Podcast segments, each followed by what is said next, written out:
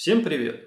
Это фантастический книжный подкаст. С вами Александр Шигаев и Евгений Лисицына из канала Green Lamb Books. И нас все еще двое. Хотя это скоро изменится. И сегодня у нас не совсем фантастический выпуск.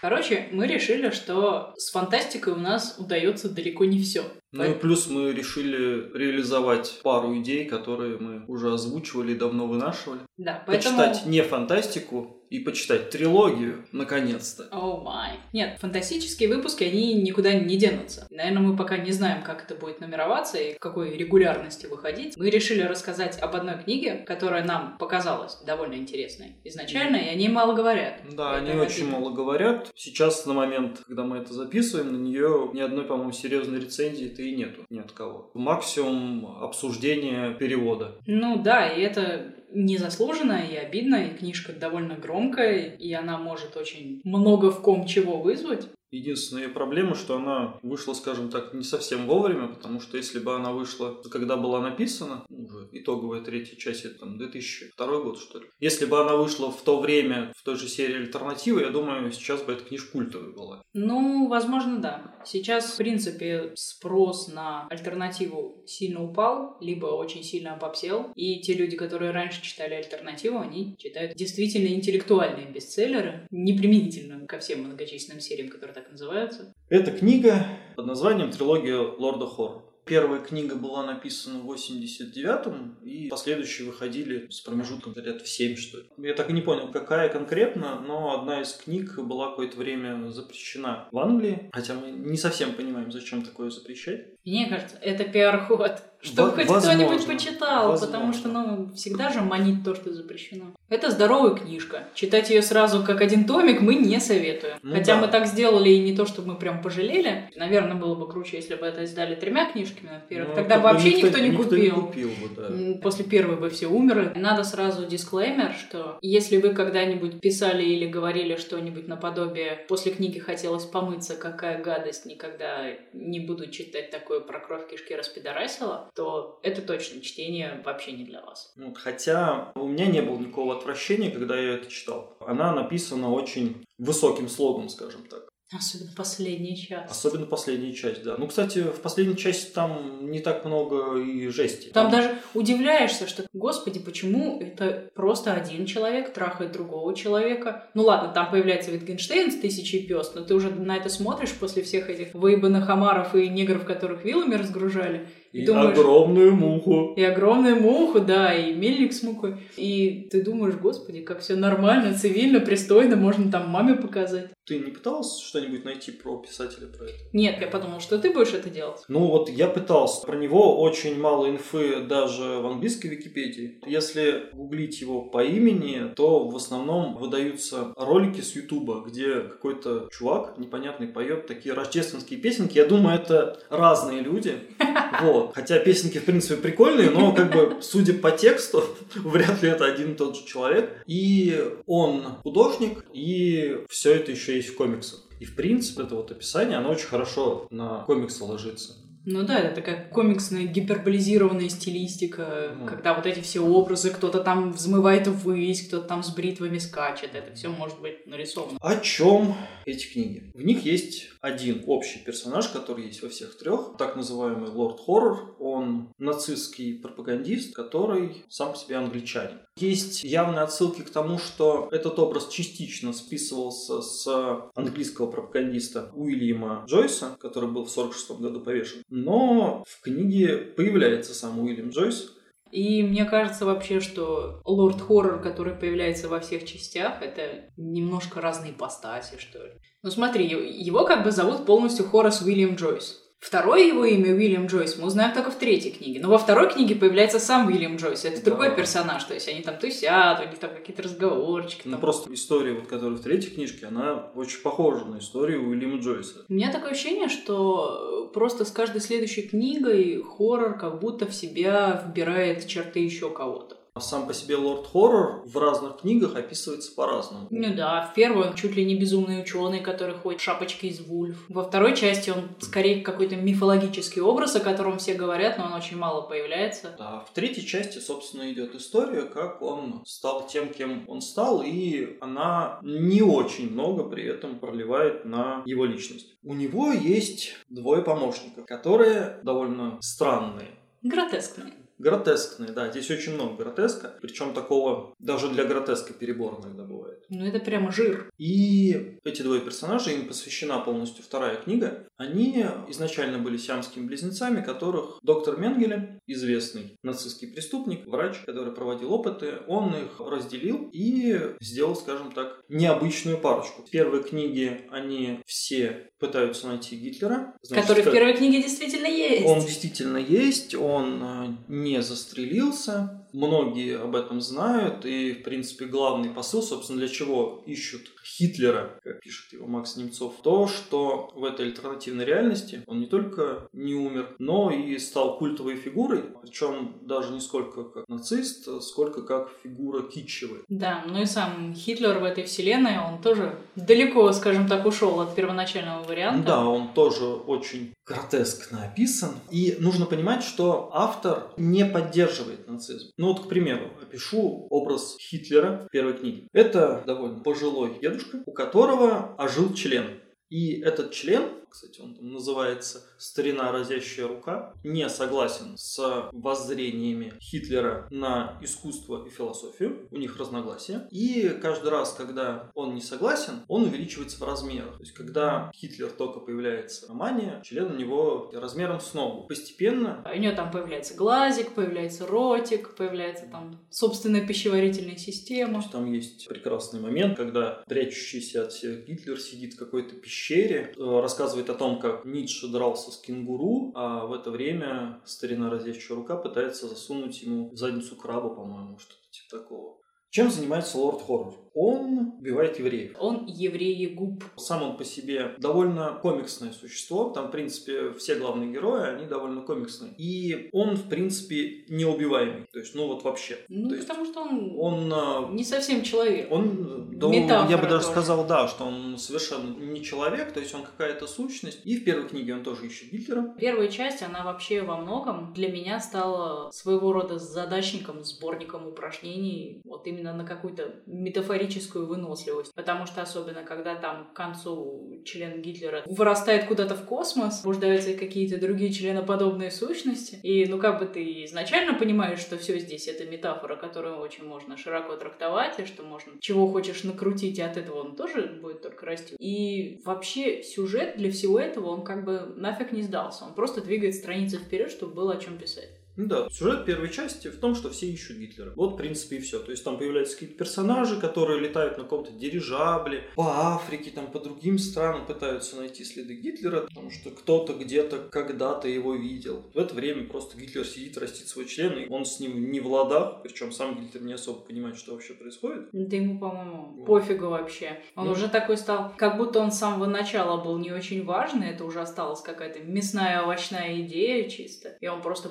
приложение ко всему этому. Ну да, единственное, что его занимает, то, что он, грубо говоря, не стал художником. Его в первую очередь сейчас заботит искусство. Первая часть, она очень хороша для своего жанра. То есть читать вторую и третью, их реально уже будет тяжеловато. Опять же, не нужно это читать подряд, потому что идет сильный перегруз. И очень на многие вещи перестаешь обращать внимание, а там довольно много всего интересного и с точки зрения исторических отсылок, философских отсылок. Зато эта книга, она действительно очень хороша для перечитывания когда-нибудь потом. Я вот когда дочитал третью часть, у меня возникло довольно много вопросов по поводу, собственно, личности вот этого хоррора. Я понял, что возможно, что-то пропустил, когда читал, на что-то не обратил внимания. И желание перечитать оно появилось, и, возможно, я когда-то это сделаю. Но как бы надо понимать, что... Смотрите, в нашем 200 выпуске мы перечитываем книжки из наших первых. Вот, надо понимать, что вся эта книженция, она, сейчас скажу, сколько страниц. 729 страниц текста. Да. Очень У мелкого, меня на очень ридере плотного. Это все гораздо лучше считается. Самый стандартный текст ложится примерно один к одному. Ну, там разница плюс-минус 20 страниц у большой книги. И у меня это заняло почти 900. То есть это книга почти на тысячу страниц. Ну, она большая. И это довольно тяжелое чтение. Но при этом, как мне кажется, существует довольно большой пласт читателей, которым было бы интересно в это окунуться, себя там попробовать, поискать отсылки, поискать пасхалки, посмотреть, что они думают по всему этому поводу и насколько у них личная шкала ненависти, фрустрации, терпения может быть поколеблена. Для человека, который вырос, например, на серии «Альтернатива», эта книга будет очень интересна, потому что очень много отсылок вот именно к классическим произведениям, ну, блин, постмодерн. Тем, кому нравится, например, Пинчон, мне кажется, может зайти. Тут очень много по духу, и это не благодаря Магнусу Немцову, потому что один и тот же переводчик – нет, просто ему, очевидно, нравятся такие книги, он обращает на них внимание.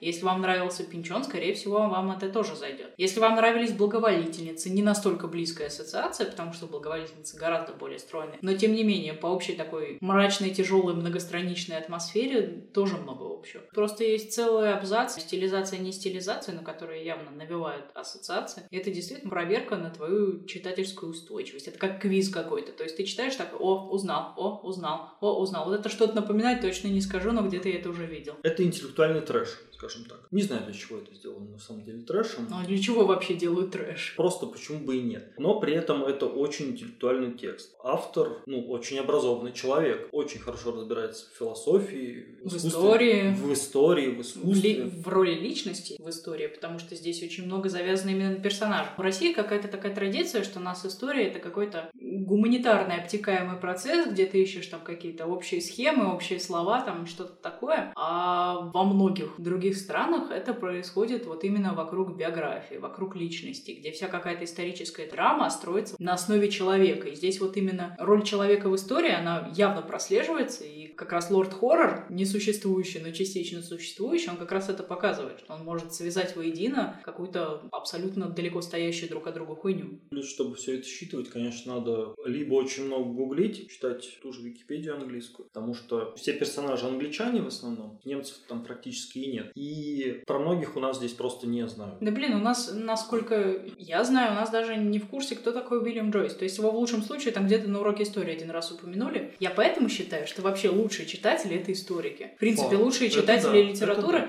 И по моему опыту, самые широко и глубоко читающие люди — это люди с историческим образованием. То есть они не обязательно историки по работе, но они получили навык определенным способом копать текст и с ним взаимодействовать. И вот, мне кажется, историки, они этот текст гораздо интереснее нас воспримут, потому что ну, мы-то да, с тобой все-таки немножко лашпеды. Какие-то шутки, например, могут мимо нас пройти, потому что они написаны не как шутки, а на самом деле это юмор. Как, как бы... шутки здесь самое главное написано, анекдотики-хуётики. Ну, Они да. волшебные. У меня было одно время, когда я где-то на Пикабу, по-моему, прочитала скопом сборник из 800 анекдотов в категории Б, где там мертвые младенцы, рожающие женщины, эмбрионы, чернокожие и так далее. И вот здесь он тоже собрал этот целый пост с пикабу и такой пуф, к нему ну, да, засунул. вся вторая часть, она в основном из этого состоит. Собственно, о чем вторая часть этой книги. В ней практически нет лорда хоррора. Он вроде как умер. Но он уже такое мифическое существо, о котором все знают, все помнят. И он в какой-то степени является такой же фигурой, какой был Гитлер в первой части. Но его никто не ищет. Я вот, кстати, что подумала как раз. Хоррор, он, в принципе, стержень этой книги. И как раз во второй части книги, где считается, что его как бы нет, там все реально без стержня идет по пизде. То есть все просто крутятся по каким-то локациям, делают какие-то бессвязные да, выкрики, да, да. занимаются совершенно рандомной херней. И понятно, что если нет пропагандиста, если нет центра стержней того, кто укажет, куда идти и какую пилотку ебать, они просто будут хаотично слоняться, как броуновское ну, движение. Собственно, это описывается. Главными героями второй книжки являются Менк и Экер, и они ждут, когда лорд Хоррор объявится. Когда и... придет году, они ждут. И пытаются как-то... Развлечь за... себя. Развлечь себя. Они два довольно разных персонажа. Один из них более, скажем так, спокойный, рассудительный, а второй трахает омаров. То есть он откармливает животных, обкалывает их гормонами, чтобы они... Можете рассказать об этом своим родителям, которые верят, что курочек обкалывают, чтобы они росли до гигантских размеров. И Менг выступает со стендапами. Он шутит про негров. Огромный зал он собирает своими шутками. И во время его выступлений стоит очередь, как правило, из тех, кто пытается его убить. Как на каждом стендапе.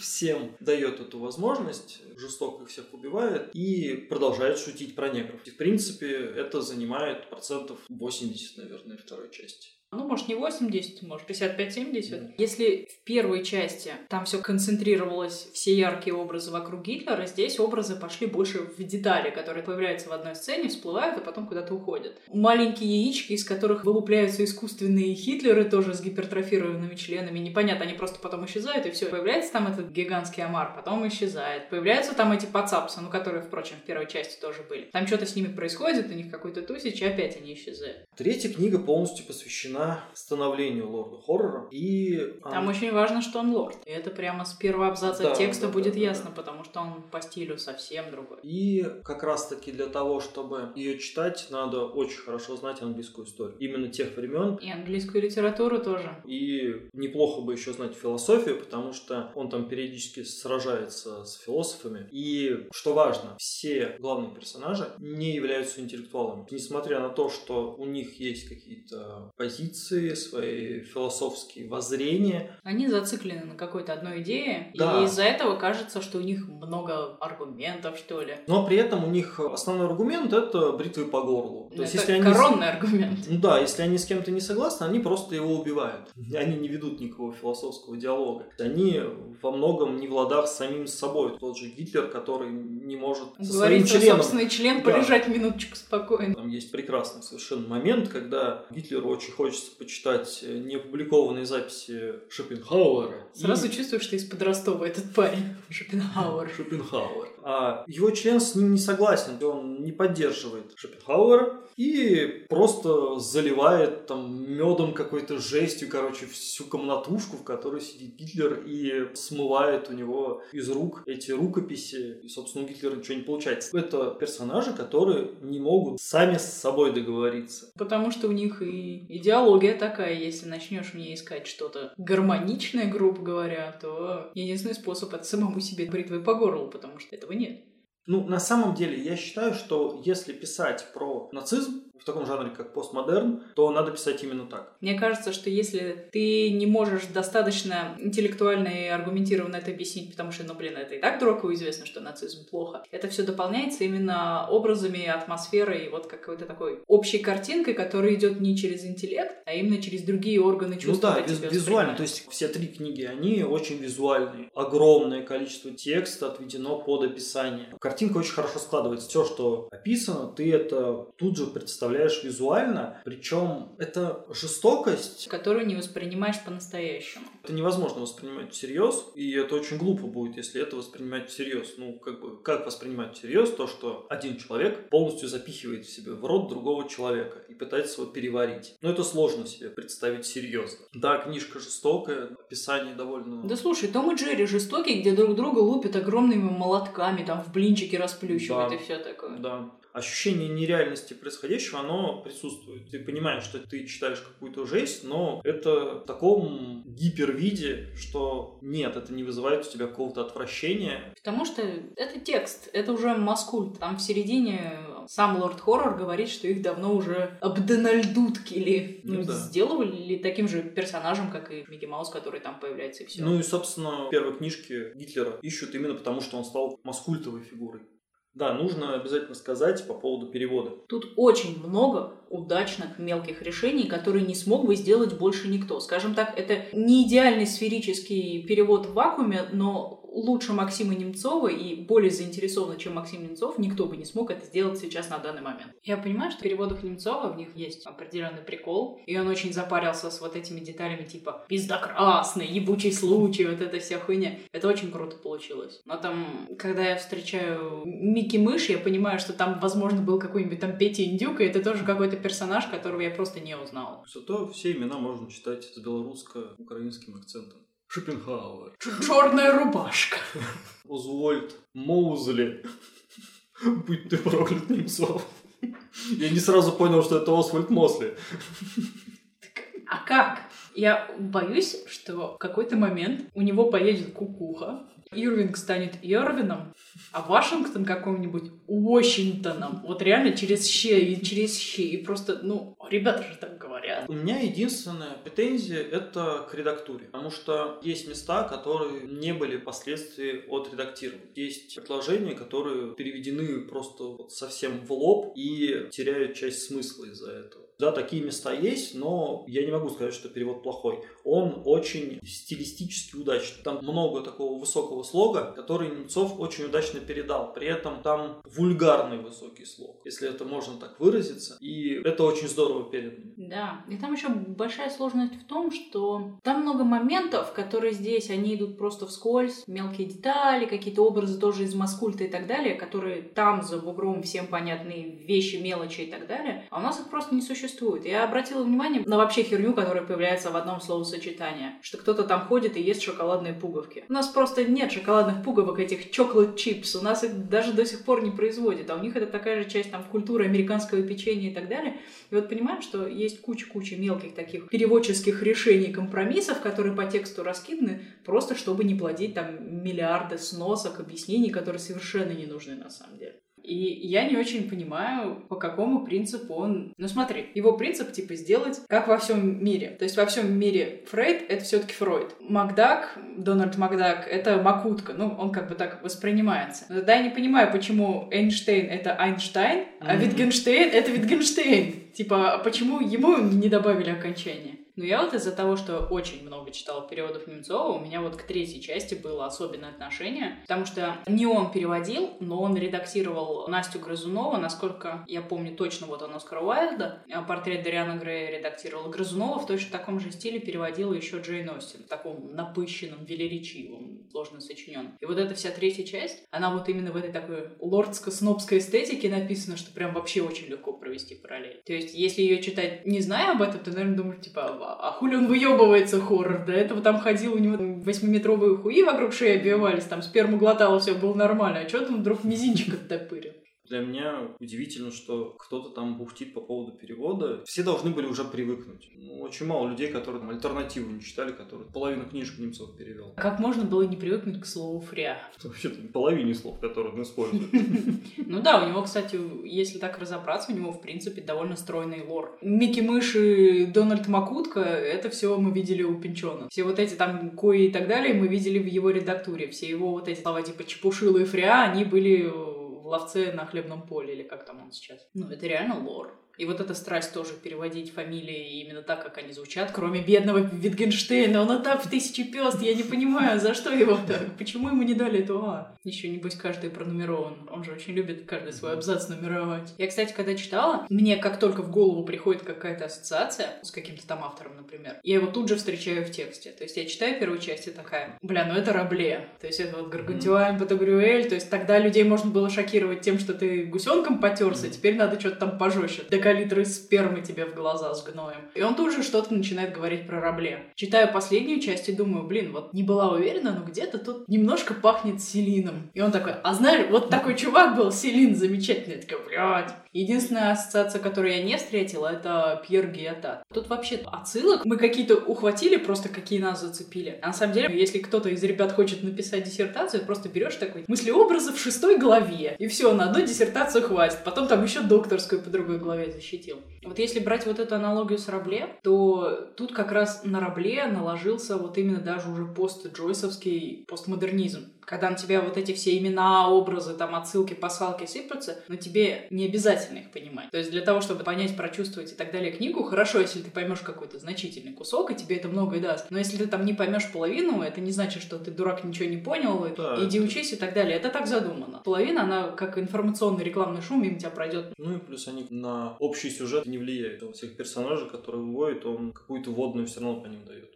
Чувак написал специально книгу оскорбительную. И мне кажется, что какая-то крошечная часть задумки была в том, чтобы показать, вас не должно больше вот вся эта хуйня гнести. И вот когда я в этом в литературу перерабатываю, я могу делать с этим все, что угодно, и никто не должен оскорбиться, потому что это, блядь, литература. В литературе Нет, все ну, позволено. И очень странно, если кто-то оскорбится от этого текста, потому что мало где нацисты показаны такими чудовищами. Ну да. Настолько. То есть Тут- они здесь именно карикатурно чудовищные. Абсолютно карикатурно чудовищные. Фраза, что у них руки по локоть в крови, здесь Да, и в то, что прямом они- смысле. Ходят и жрут евреев, это действительно они ходят их и жрут, блин, что там вообще делать? Я То могу... есть здесь симпатии к ним нет. Да, я могу предположить, что могут оскорбиться, типа, светлую память тех, кто страдал, вы оскорбляете. Но нет, это вообще другое. То, что ты это в литературу переделал, это вот реально как у Сорокина. С литературой ты можешь делать все, что угодно. И то, что это было, это значительный культурный пласт. Он очень важный, он очень гадкий, о нем больно вспоминать, но это уже вот культурный кирпич, еще один, который можно и даже нужно использовать. Потому что современная молодежь, она это не воспринимает так остро и болезненно, как там люди, которые постарше, потому что от них далеко ушло. И пусть лучше узнают хотя бы так, в комиксной манере. Да, вряд ли они будут думать, конечно, там Амаров ебут, но тем не менее.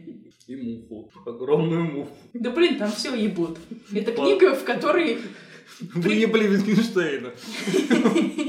В тысячу пёст. Нет, это реально, ты не можешь в этой книге быть ни одним предметом и чувствовать себя в безопасности. Ты волшебник, ты хочешь превратиться в газовое облако, чтобы тебя не выебали, в лампочку, в кусок шнура, но нет, тебя это не спасет. Все будет выебано, облевано, засано и что-то еще. Я совершенно четко представляю, кому могут понравиться все эти книжки из трилогии, но мне сложно это вот именно в слова облечь. Ну, у меня примерно такая же ситуация. На самом деле, не нужно бояться это читать. Да, и не нужно думать, что если вам это по какой-то причине не понравилось, а это может не понравиться не только по причине трэша и угара, а по куче других причин. Не нужно думать, что вы дурак какой-то и так далее, и так далее. Да, или что книга плохая. Это просто книга для очень узкого сегмента читателей. И как бы пока ты не попробуешь, ты не узнаешь, ты вообще входишь в этот сегмент или нет, потому что аналогов довольно мало. У нас просто не переводят такое и Ну, не пишут пока и что. плюс надо понимать, что хоть это и трилогия, но все три книги, они в какой-то степени разные. М, да. Кстати, возможно, что те, кто после первой и второй части проблюется, вполне спокойно воспримут третью. Это, наверное, как раз для тех, кто любит эксперименты в чтении. Экспериментировать с собой как с выносливым или не очень выносливым читателем, кому нравится проверять на прочность свое чувство юмора, чувство вкуса и вот именно какие-то исследовательские, наверное, мотивы. Ну да, кстати, совершенно не сказали об этом. Здесь очень много юмора. Да, он специфический. Он очень черный, но при этом его очень много. И он тоже далеко не всем может зайти. Многих, возможно, он покоребит, и это сделано умышленно. Вся книга, Тот, кто она- захочет оскорбиться, он сразу оскорбится прямо на первых страницах. Ну, на и- самом деле, оскорбиться уже по описанию. Этого Мгм. уже будет достаточно для человека. Пожалуй, это все, что мы хотели сегодня рассказать вам про эту книгу. Если не боитесь, почитайте. Если боитесь, тоже почитайте. Скачайте ознакомительный фрагмент, попробуйте. Ну, а Возможно, вдруг? вам понравится. Тут вообще слово «понравится», оно не очень уместно. Это как насколько может понравиться тебе Улис. Вот именно сидеть и получать удовольствие от Улиса, вот как от книги, от текста, сюжета. Мне нравятся эти тревожные звуки, я хочу, чтобы они остались. Именно получать удовольствие от текста, мне кажется, очень многие лукавят, говорят, что они любят Улиса именно за это. Улисы любят за то чувство, которое тебе дает этот текст после того, как ты прочитал, как вот ты себя чувствуешь, как ты это переработал, и вот от результата своих умственных, эмоциональных и других усилий ты получаешь какое-то там впечатление. И ты можешь сказать, что вот это впечатление тебе понравилось, а сказать, да, что здесь- понравилась книга, ну, как бы, ну нет. скорее Здесь всего, нет. именно на чувства все это воздействует. Да, ну и, блин, разнообразие это всегда хорошо. Чем больше всякой хуйни ты попробуешь в литературе, тем больше ты определишься, тем больше ты всего увидишь, тем шире ты, в принципе, сможешь смотреть на все остальное. Ну и плюс после такого очень легко читаются книжки. Это книжка для читательского ступора. Сначала ты в него входишь, потом Потом открываешь любую абсолютно книгу, даже довольно тяжелую, и она идет вот прям вот идеально, как по маслицу. И на этой ноте мы идем читать книги к следующему выпуску.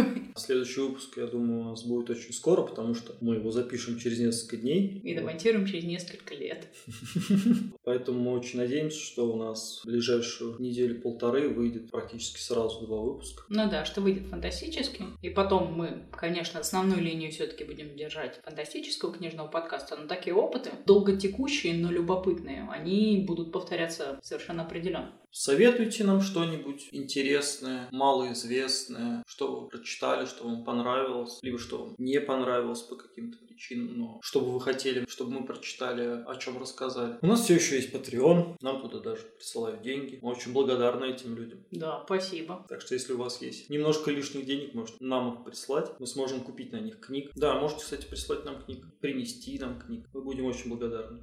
Всем пока. Это был фантастический книжный подкаст. С вами были Александр Шигаев и Евгений Лисицына из канала Greenland Books. До новых встреч!